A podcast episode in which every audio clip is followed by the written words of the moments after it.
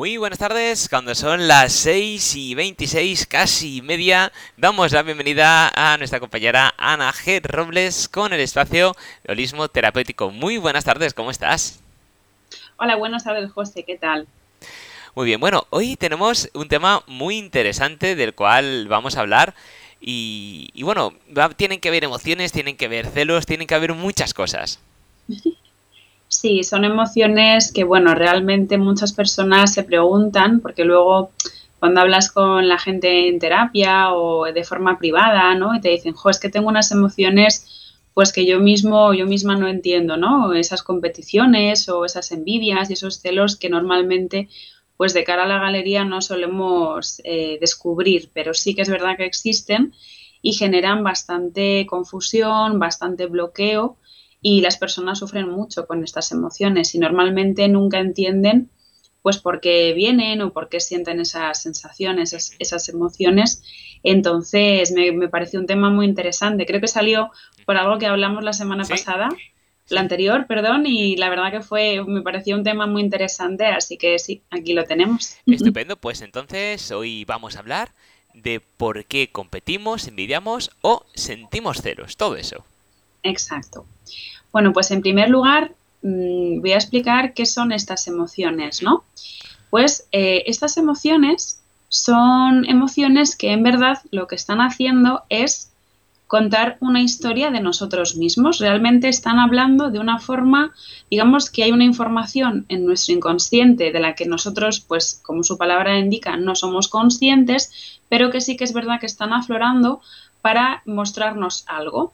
¿Y de qué, de qué nos hablan y qué nos muestran? Pues en primer lugar, son situaciones no sanadas, situaciones que están ahí, que han ocurrido principalmente en la infancia y que normalmente no están sanadas. Por ejemplo, eh, si los padres eh, han comparado, imagínate que son dos hermanos, ¿no? Pues si entre los padres eh, comparan a los dos hermanos, pues puede ocurrir que las emociones que siente ese hermano comparado sean de una baja autoestima, sean de una sensación de falta de validación y entonces en la vida adulta esa información que ha quedado grabada, ese niño lo graba como pues no me siento querido, no soy válido para mis padres, mi hermano lo hace mejor o mi hermana lo hace mejor que yo.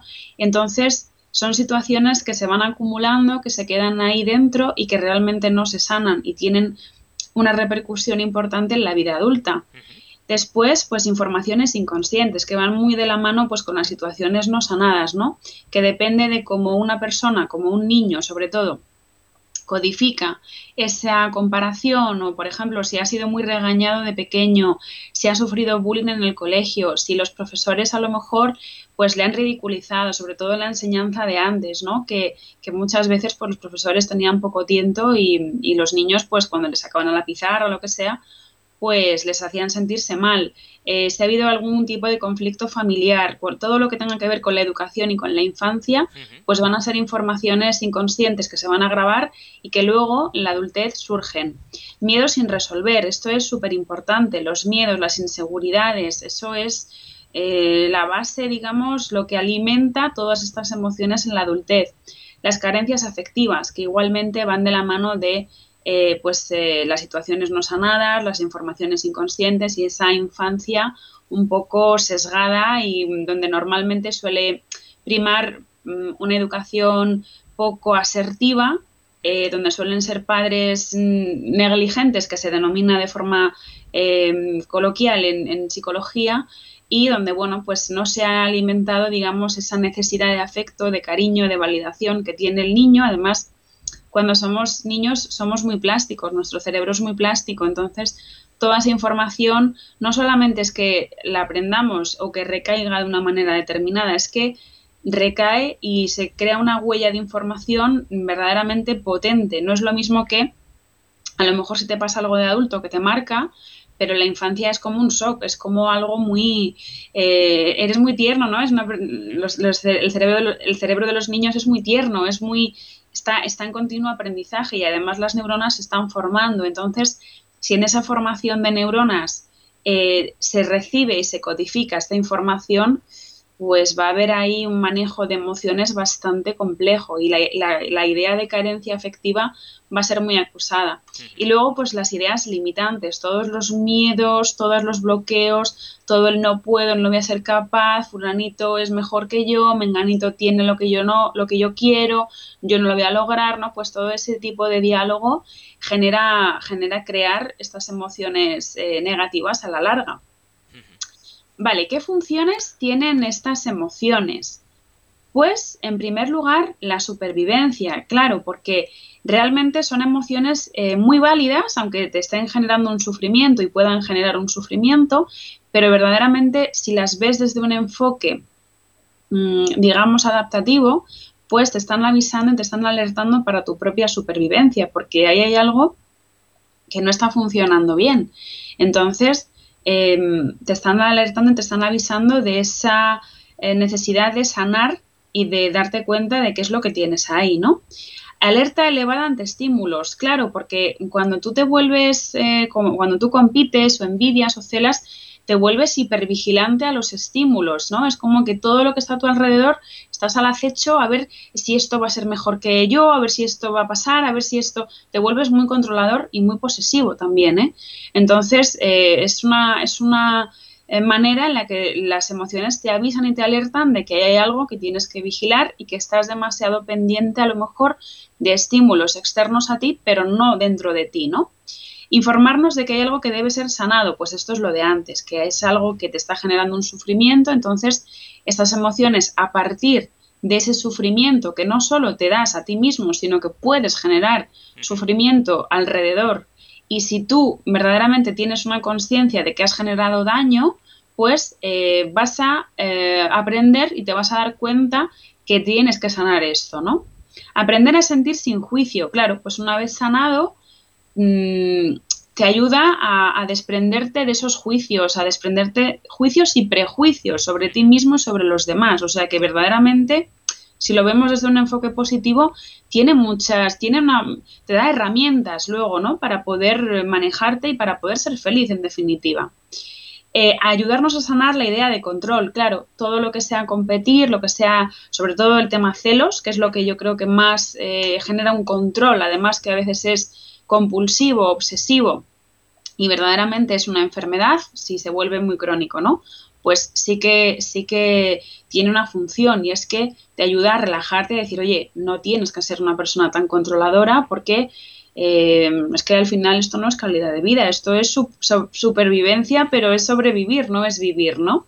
Y luego, pues aprender a querernos y querer. Y creo que este punto es muy importante, el amor propio y también aprender a querer de forma externa, porque muchas veces, sobre todo en el, en el terreno pareja y también en el terreno amistades, bueno, y familiar también, ¿no? El tema de las madres mm, que poseen a las, a las, sobre todo a las hijas, o hay un control excesivo, pues yo creo que cuando tú te das cuenta que tienes una celotipia muy arraigada, em, claro, te estás privando de muchas cosas, pero al mismo tiempo estás privando a los demás de su libertad, estás privando de unas cosas que ya estamos hablando de cosas mayores, de palabras, o sea, ya son palabras mayores, ¿no?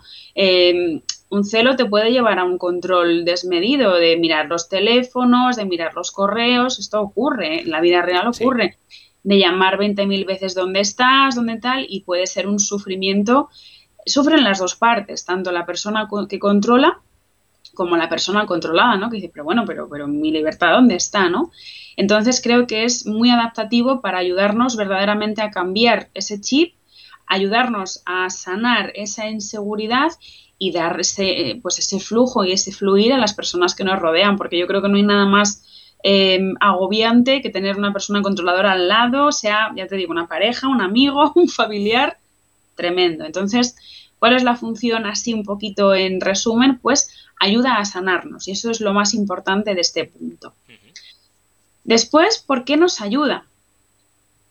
Pues mm, porque nos informa de que, de que hay algo en nosotros pues, que nos causa ira, sufrimiento y no ver la vida pues como una oportunidad, sino como una constante competición y lucha negativa. Claro, si tú no te das cuenta de todo esto que estás viviendo, pues mm, creo que nunca vas a conseguir ser feliz ni dar felicidad al resto. Entonces, creo que es algo muy importante y ayuda a sanar porque si tú eres capaz de reconocerte y de reconocer que está habiendo este problema y que son emociones que te pueden dañar eh, bastante, pues se puede llegar mm, muy fácilmente y con una precisión bastante meridiana a esa herida que, tiene su, raíz, como, como, hemos visto, en la infancia. Entonces, creo que es muy sanador poder entender por qué eh, esas emociones, de dónde surgen, creo que también es un ejercicio de mucha humildad y de aprendizaje, ¿no? Porque normalmente, sobre todo en el caso de los celos,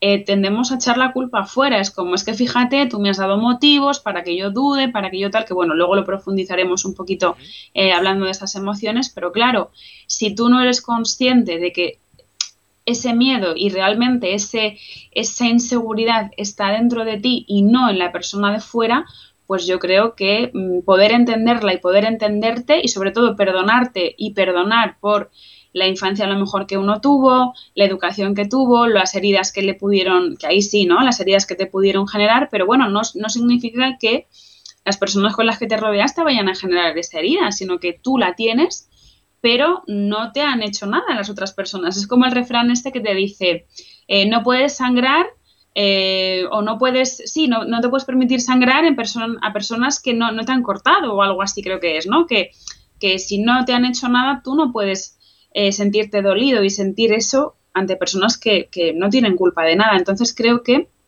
fundamentalmente es un ejercicio de humildad el hecho de decir, bueno, he vivido esto, lo perdono y al perdonarlo lo vas a sanar. Y luego un agradecimiento de, bueno, mira, eh, me ha dado un aprendizaje, ¿no? Entonces yo creo que viendo así un poco las cosas, pues puedes llegar a un puerto eh, pues mejor y sobre todo y lo que más se busca en terapia y un poco en general es que la persona sea feliz, tener una calidad de vida, una calidad emocional, una salud mental y creo que eh, pues te puede ayudar mucho.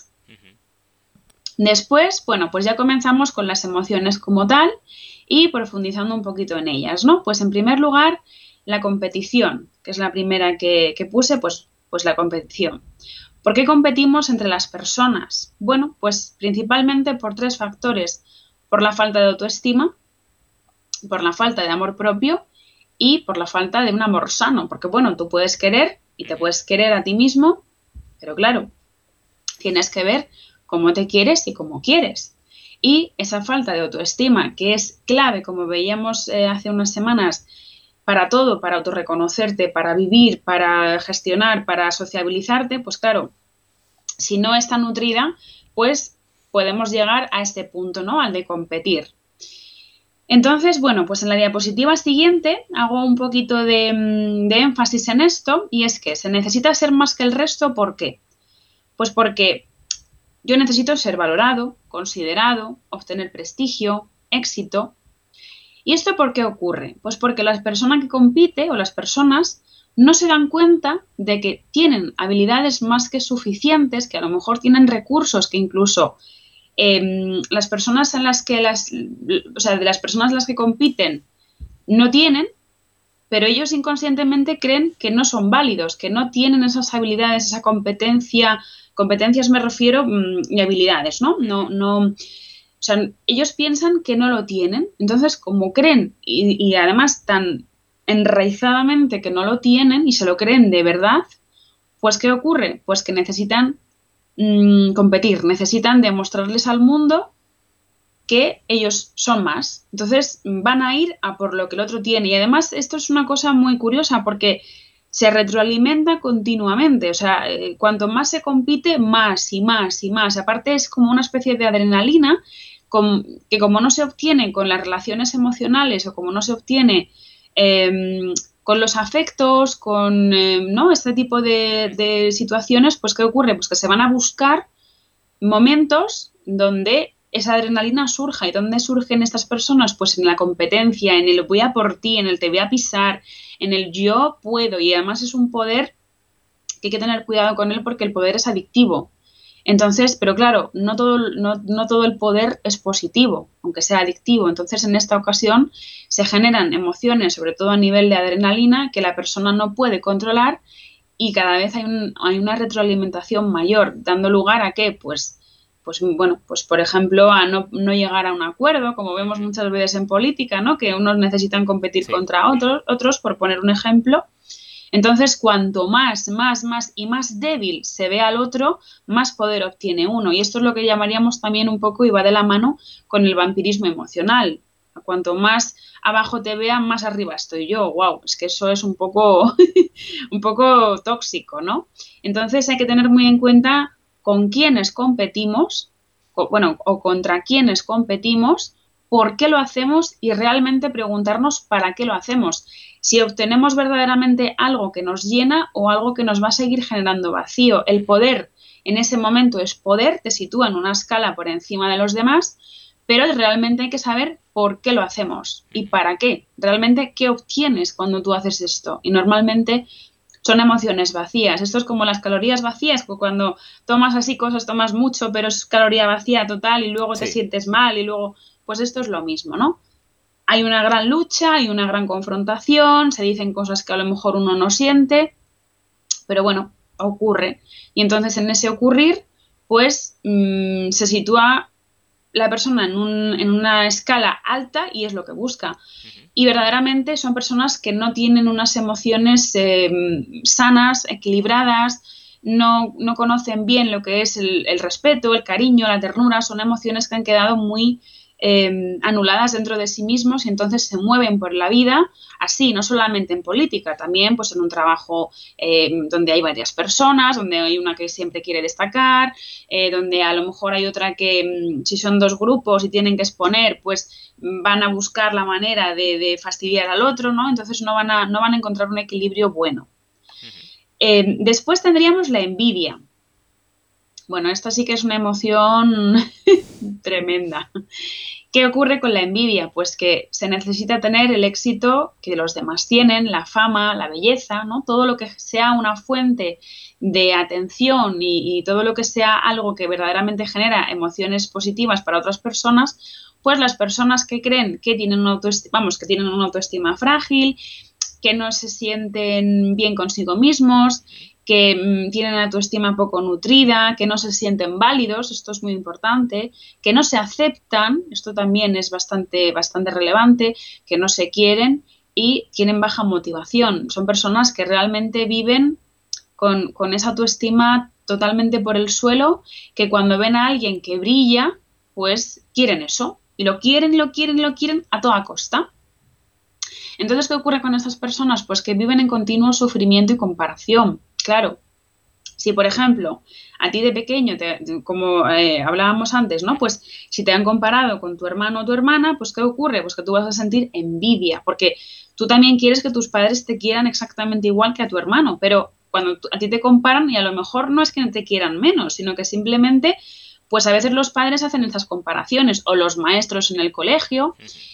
En el caso de que no se tuvieran hermanos, entonces, ¿qué ocurre? Pues que si, si constantemente Mm, hay una retroalimentación es que no vales, es que fíjate fulanito y tal, pues ¿qué ocurre? Pues que esa autoestima muere completamente, ¿no? Entonces, cuando luego uno es adulto, pues ansía, además es que no es algo que quieran, es que ansían, em, recelan, es algo además impresionante verlo, pero luego son personas que sufren mucho porque tienen una carcasa de maldad, ¿no? De como de, de mala intención, pero verdaderamente luego sufren mucho. Luego hablando, interiorizando con estas personas, Sufren bastante, ¿por qué? Pues porque en realidad no se sienten satisfechos o satisfechas, no, se sienten bien. Em, reconocen que son mm, actuaciones que no entienden por qué les pasan, que son de forma completamente automática, que muchas veces ellos no quieren sentirlo y esto es una de las cosas yo creo más angustiantes para estas personas, que no quieren sentirlo y no saben por qué, pero lo sienten. Entonces, claro, cuando te pones a investigar, pues la causa está clara, ¿no? Que, viene todo muchas veces de la infancia. Y si en la infancia no ha ocurrido nada, pues tiene que ver con que a lo mejor en la universidad, pues igual, todo tiene que ver con, bajadas de autoestima a, a gran escala. Entonces, bueno, pues la envidia consiste en eso, en querer ansiar lo que otro tiene y eh, sentirte mal si no lo logras. Después, los celos. Bueno, esto tiene que ver mucho con la posesión. Se necesita mucho el qué? Pues poseer a las personas, poseer cosas, poseer situaciones, incluso proyectos. Eh, bueno, pues las personas que lo sienten, y además es que lo sienten de verdad, además es que se lo creen, ¿no? Que todo aquello de valor que tienen y que les rodea es suyo, les pertenece, es algo suyo, algo que dices, bueno, las personas no somos de nadie, ¿no? Pero ellos en su cabeza creen que sí. Entonces, ¿qué ocurre? Pues eh, mm, suele ocurrir en personas que a lo mejor han perdido algo muy valioso, niños que quizá han perdido a los padres, ¿no? Cuando hay emociones que no han sido bien eh, gestionadas, pues se pueden convertir en personas dependientes e incluso, pues, creer que personas de gran valor para ellos les corresponden y son suyos porque como han perdido mucho, pues en ese miedo y en esa pérdida y en ese... Mm, Em, cuando se van las eh, personas, cuando se van las situaciones, cuando se van los proyectos, pues claro, se agarran a las cosas y se agarran de tal manera que se hacen daño y hacen daño. ¿Qué ocurre? Principalmente tienen eh, muchísima inseguridad, no se quieren, no ven sus capacidades, ¿no? Que va un poco de la mano con lo anterior. Sienten ese apego inseguro y ansioso, porque tienen un miedo brutal a quedarse solos o a perder lo que ellos quieren.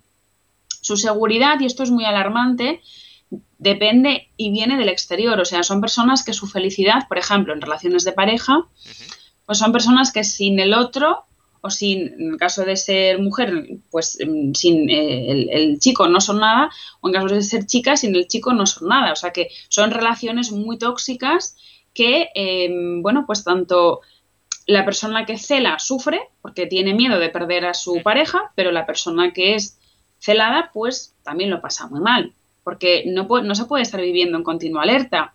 Y en el caso de los celos, son personas que viven en continua alerta, pues por ese miedo a perder, que consideran, eh, pues miedo a perder mm, cosas o personas, pues que consideran de, de gran valor, ¿no? Y esto realmente es un problema, el tema de los celos es un problema, porque también hay personas que no entienden de dónde les viene, no entienden por qué les surge, y eh, saben, hay personas que saben que es una limitación importante, que están limitando a las otras personas, pero no lo pueden evitar. Entonces, ¿dónde se podría un poco sanar? Pues en terapia, auto, reconociéndolo, dándote cuenta, o sea, son varias cosas ¿no? que te pueden ayudar, pero realmente es una emoción, todas las que hemos visto son emociones, son emociones muy limitantes, tanto para uno mismo como para el entorno. Pero todo tiene la base en que en infancia autoestima poco nutrida, inseguridades y de ahí ya todo el abanico de emociones pues que van surgiendo a partir de estas otras. Todo se retroalimenta con todo y entonces surge lo que acabamos de ver. Y entonces, bueno, pues como conclusión, todas estas emociones son fruto de qué? Pues situaciones de dolor en la infancia, cómo guardamos esa información, la educación y los, los valores que también nos han dado, cómo forjamos nuestra identidad cómo, construimos nuestra autoestima, las heridas no, no sanadas y pensamientos e ideas que nos bloquean. Bueno, pues esto es un poco em, lo que decíamos al principio, es que todo tiene que ver con, todo, ¿no? Y para finalizar, pues para poder sanar, ¿qué tenemos que hacer? Pues eh, esto quizá es lo más difícil, pero es lo más importante y es aprender a tomar conciencia y conciencia de nuestras emociones, porque, claro, nos quieren decir algo, todo esto nos está informando de algo, no están ahí porque sí, no surge porque de la nada, no, hay algo que, realmente necesita ser sanado, ¿no? Em, sentir estas emociones, claro, es parte de nuestra dualidad, porque tenemos tanto luces como sombras. Yo estoy convencida de que todo el mundo, bueno, pues que las personas que celan también quieren. O sea, quiero decir que también tienen sus puntos buenos, ¿no? No solo tienen sus puntos negativos, pero claro, eh, hay que, hay, que, mm, hay que tener un poco un equilibrio en esa dualidad. Si tú te vas a un extremo, ni súper mega positivo, ni súper mega negativo. No, hay que tener un equilibrio y hay que reconocer lo que te está pasando. Ese punto también creo que es muy importante y es el hecho de comprender las heridas eh, no sanadas y eh, tener una comprensión de nosotros mismos. Ahí es donde creo que muchas veces, como nos machacamos tanto y mucho, y esto ya lo hemos comentado en otras ocasiones, pues si tú te comprendes, pero te comprendes de verdad, sin juzgarte y entendiendo por qué te pasa esto, pues es más sencillo que primero que te dejes ayudar y segundo que sanes más rápido y más eficazmente, porque si tú que eres el precursor de estas emociones las comprendes y te comprendes y sobre todo entiendes que pues a lo mejor no has tenido culpa de la situación X que viviste, los padres a veces que lo hacen lo mejor que pueden, pero también son víctimas de víctimas. Esto es algo que leí hace tiempo y es algo que dices, bueno, los padres, eh, ellos no, tienen un manual de instrucciones, ¿no? Ellos también tienen heridas de atrás. realmente, de ahí es bien esa expresión, ¿no? Víctimas de víctimas es, pues porque mm, generalmente heridas que se perpetúan, que luego también quedan a nivel energético. Entonces, si se van pasando de generación en generación, no hay un reconocimiento y no hay un sanar, pues claro, cada generación lo hace lo mejor que puede, lo mejor que sabe, estoy convencida. Pero claro, si tú no sabes, por ejemplo, los padres se comparan hermanos, si no saben que es algo que puede generar un dolor muy grande, pues lo van a hacer porque ellos no entienden que eso sea algo malo, simplemente pues en fulanito ven unas capacidades, en menganito otras, pero lo que ellos siempre van a querer es, es tu bienestar, pero claro, Mm, hay veces que no se hace de la mejor manera, ¿no? Y entonces puede llegar y desembocar aquí. Pero realmente si nosotros comprendemos em, a nuestros padres, incluso los perdonamos, ¿no? Pues puede llegar a haber un entendimiento y una sanación, pero además mm, automática. Intentar conectar con el alma para descubrir quiénes somos. Claro, es que no solamente tenemos una carcasa y unas emociones, sino, no, por dentro también hay algo más que también te está diciendo, oye, tengo una herida, necesito que me, necesito que me escuches un poco. Es esa intuición, ¿no? Ese sexto sentido, cada uno lo llama de una manera. Pero bueno, está ahí realmente para avisarnos de algo y también hay que conectar con uno mismo y ser mm, humilde con uno mismo y decir, oye, que, que, merezco, sobre todo merezco sanar esto, no merezco vivir con esto ni merezco hacérselo a otros. Yo creo que merezco reconocer lo que me está pasando y ayudarme a mí y a mi propia alma. ¿Para, ¿Para qué? Pues para evolucionar. Si es que es lo único que... si es para eso estamos, para el crecimiento, para el aprendizaje, para evolución. Nada más. y luego, pues por supuesto, buscar ayuda, ¿no? Que, que muchas veces uno solo no puede o no sabe, no tiene los recursos y es normal. Entonces, bueno, pues buscar ayuda, como sea, y emplear nuestros recursos personales. Entonces, bueno, pues creo que al final Em, pues son emociones que causan una incomodidad, pero que también tienen, si lo miras desde el punto de vista eh, positivo y óptimo, pues yo creo que también tienen una, un valor adaptativo y de aprendizaje muy importante. Sí, desde luego, desde luego que sí. Lo que veo que son emociones eh, muy complicadas. Eh, complicadas de, de, digamos, de, trabajar, sobre todo a nivel eh, puesto de como profesionales, como, como terapeutas, porque claro, eh, una persona que podemos hablar de celos, pero ya no solo celos de pareja, que todo el mundo viene en la mente, ¿no? Celos eh, entre amigos, por ejemplo, también hay. Eh, ¿Cuántas veces hemos visto un amigo o una amiga que de repente tiene una pareja, deja de lado al otro y el amigo se pone celoso y le cae mal la pareja, no por nada, sino porque le ha quitado a su amiga, es decir... Entonces, claro, eh, dices, vale, pues no, voy a confiar, esto no es así.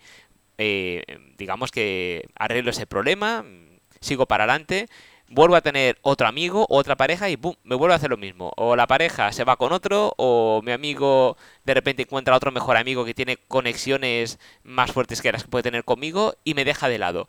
Claro, eh, ¿cómo vuelves a sanar otra vez si ya partes de una herida? Es decir, si te vuelve a pasar lo mismo, ¿cómo se trabaja eso? Pues primero, bueno, es que esto ya tiene una implicación, al menos a mí me gusta trabajarla así, más bien energética y también muy genética. Por ejemplo, hay veces hay personas que vienen con este tipo de problemáticas que ya le ha pasado a su madre, abuela, tatarabuela, entonces digamos que viene de atrás. Y luego hay que ver un poco esa persona, pues qué tipo de aprendizaje necesita, por qué le ocurren esas situaciones, por qué y sobre todo para qué las repite, ¿no? Porque, bueno, te puede pasar una vez y ya está pero si te pasa varias veces, tiene que ver también em, con qué patrones tienes que trabajar.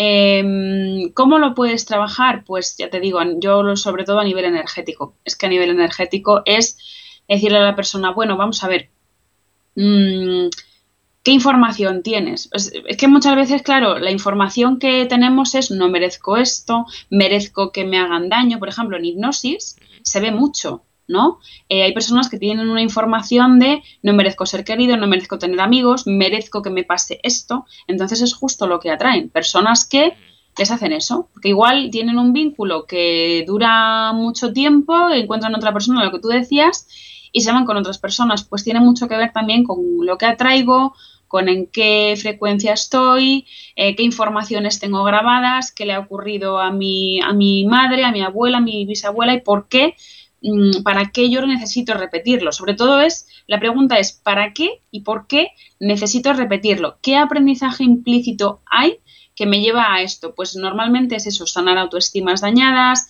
sanar patrones de apego, sanar em, dependencias externas, ¿no? Y aprender a ser feliz por uno mismo. Entonces, claro, pero es, complicado, es algo complicado. Yo esto sí que lo trabajo sobre todo con hipnosis y, bueno, dentro de la hipnosis pues es mucho energético porque es como una meditación realmente, ¿no?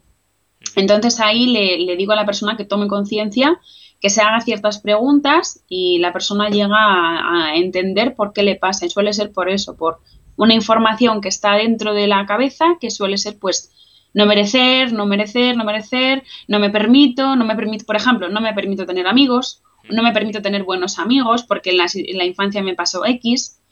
Entonces esto es muy complicado, cada persona es un mundo, entonces depende de cada información. Perfecto, bueno, pues eh, como siempre muy interesante el espacio que nos has ofrecido hoy y ya con muchas ganas de que llegue el miércoles que viene para poder disfrutar del siguiente. Muy bien, fenomenal, pues muchísimas gracias. Gracias a ti, un saludo y que tengas buena tarde. Igualmente, adiós. Adiós.